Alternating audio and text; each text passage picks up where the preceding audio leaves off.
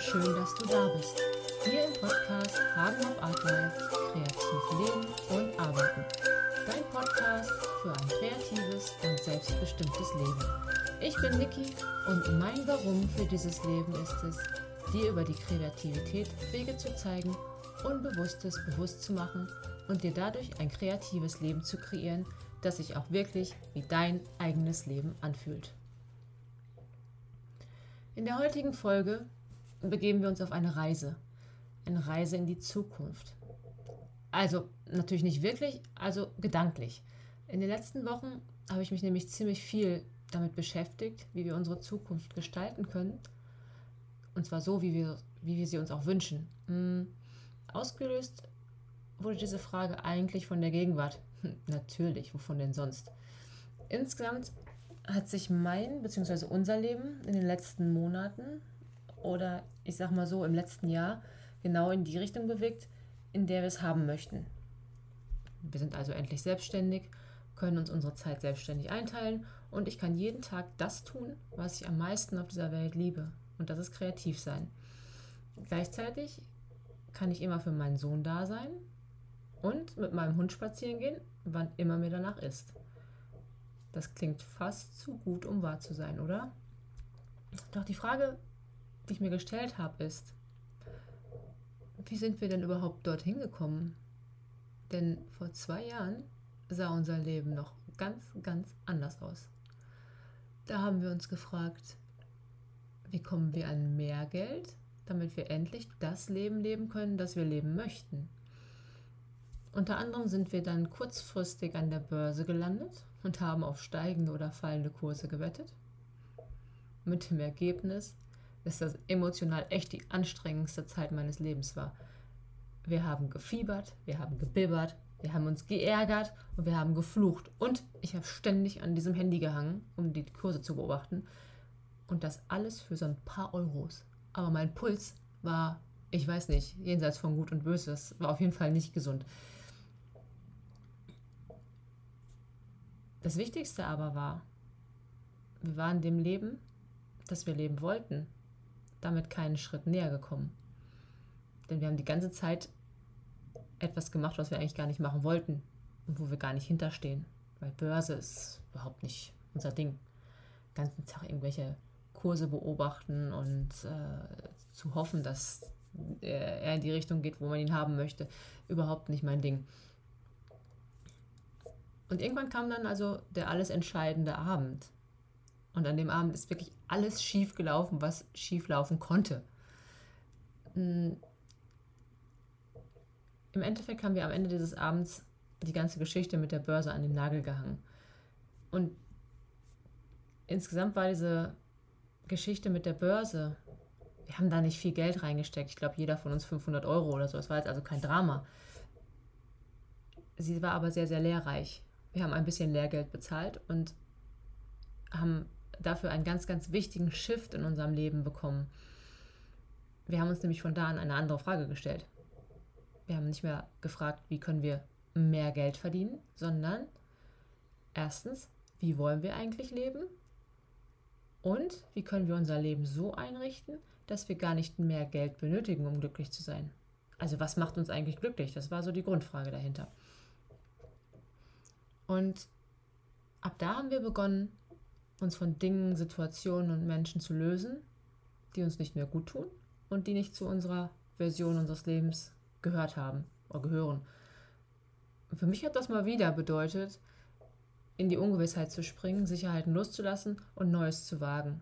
Wir haben damals zum Beispiel noch auf zwei, in zwei Wohnungen gelebt ähm, und heute leben wir zu dritt mit einem Hund und bald zwei Hunden auf 65 Quadratmeter.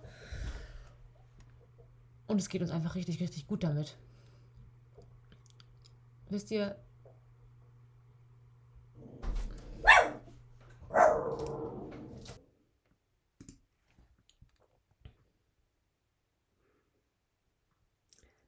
Sorry, da ist gerade der Guido nach Hause gekommen und mein Hund war ein bisschen aufgeregt. Wisst ihr, also ich habe mein Leben lang davon geträumt, unabhängig zu sein und eine Arbeit zu haben, die ich von jedem Ort dieser Welt aus machen kann. Und dazu hatte ich die verrücktesten Ideen. Nur eine hatte ich nicht. Einfach das zu tun, was ich wirklich, wirklich liebe. Und das ist doch das Verrückteste daran, oder? Wir klammern uns also oft an eine Idee, wie wir an unser Ziel kommen, anstatt uns einfach nur zu fragen, womit möchte ich eigentlich meine Zeit verbringen? Was macht mich wirklich, wirklich glücklich? Und womit kann ich den Menschen wirklich dienen? Also wie kann ich mit meinen Fähigkeiten einen Beitrag zu einer schöneren, liebevolleren und gesünderen Welt beitragen?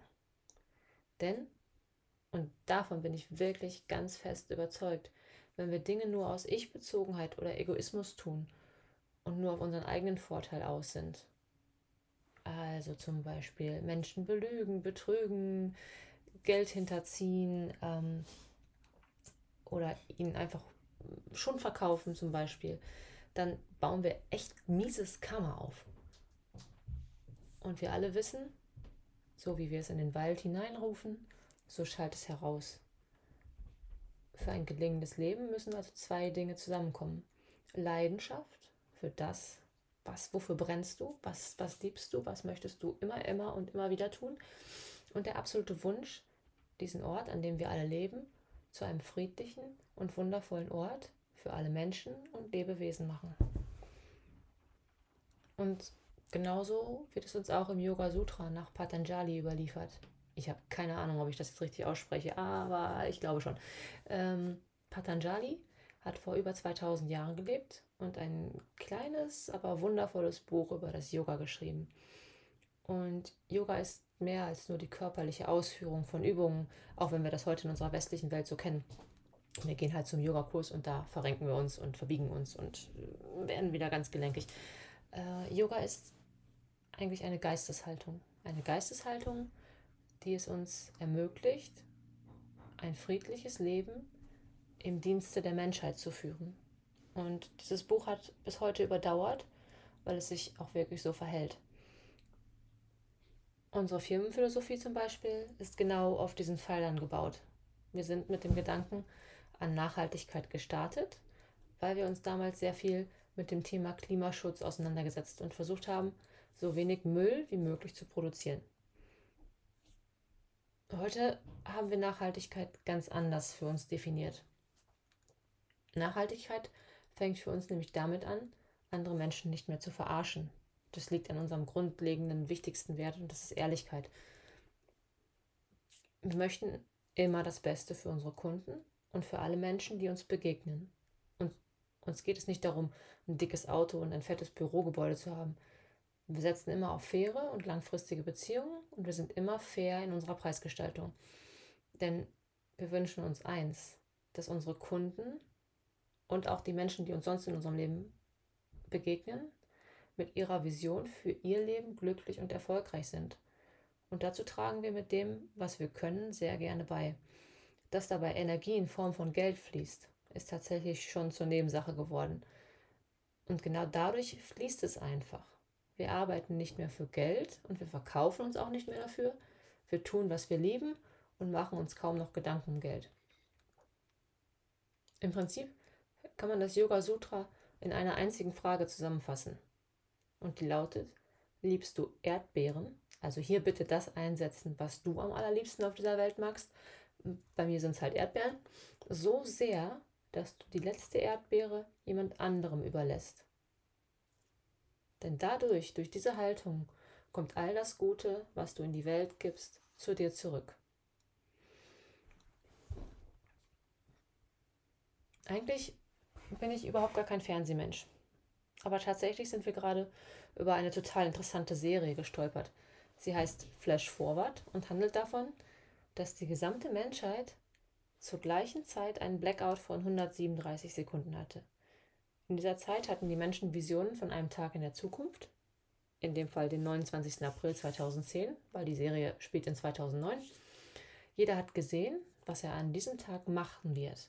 Die Hauptfigur der Serie ist FBI-Agent und hat sich gesehen, wie er diesen Fall aufklärt. Also beginnt er in der Gegenwart daran zu arbeiten, um herauszufinden, was passiert ist. Seine Frau hat sich mit einem anderen Mann gesehen. Und als sie das ihrem Mann erzählt, lebt er fortan in der Angst, dass sie bald kein Paar mehr sein werden. Die Serie ist in, für mich insofern spannend, da die Menschen beginnen, nur diese Zukunftsvision, die sie gesehen haben, für wahr zu halten. Also entweder leben sie fortan in Angst, weil sie etwas in ihrer Zukunft gesehen haben, was sie auf gar keinen Fall wollen, oder sie haben neuen Mut geschöpft, weil sie eine fantastische Zukunft vor sich haben. Was glaubt ihr? Ist deine Zukunft vorherbestimmt oder kannst du sie freigestalten?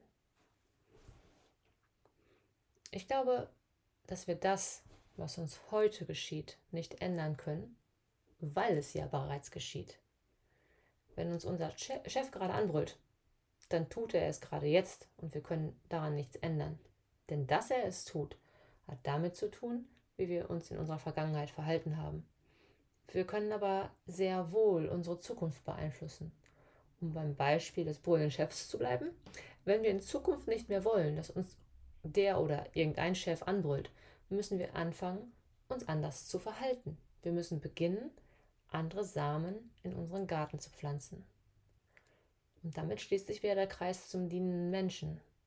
Tue Gutes, sei fair und ehrlich und es muss zu dir zurückkehren.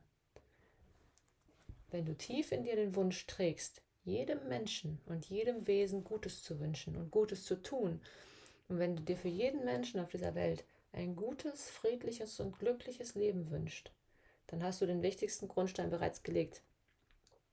Das gilt übrigens für alle Menschen, auch für deine Feinde oder für Menschen, die Dinge tun, die du abgrundtief verabscheust. Denn auch sie haben ihre Geschichte, das vergessen wir gerne. Ähm,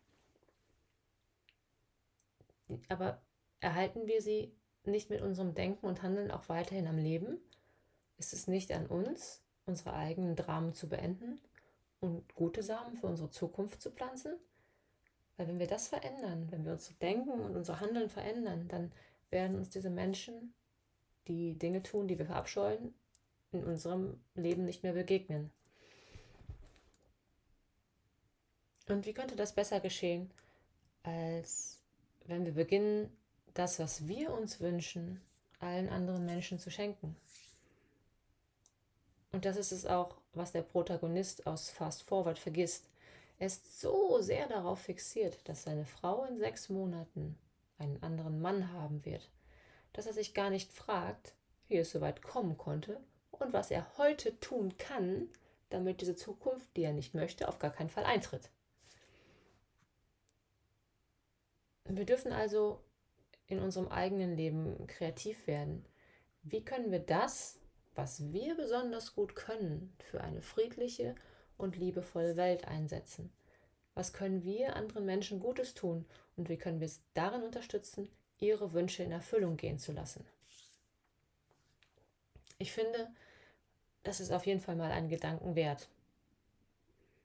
Und in diesem Sinne wünsche ich dir viel Spaß beim Gutes tun Wünsche erfüllen und dem Einsatz deiner einzigartigen und wundervollen Fähigkeiten für eine bessere und schönere Welt. Ich danke dir von Herzen, dass du dir die Zeit für meinen Podcast genommen hast. Und wenn du Fragen und Anregungen hast, dann kontaktiere mich sehr gern. Ich freue mich darüber. Die Links hierzu findest du in den Show Notes. Und damit verabschiede ich mich für heute, wünsche dir einen fantastischen Tag und freue mich, wenn du das nächste Mal wieder dabei bist. Bis ganz bald! Deine Niki.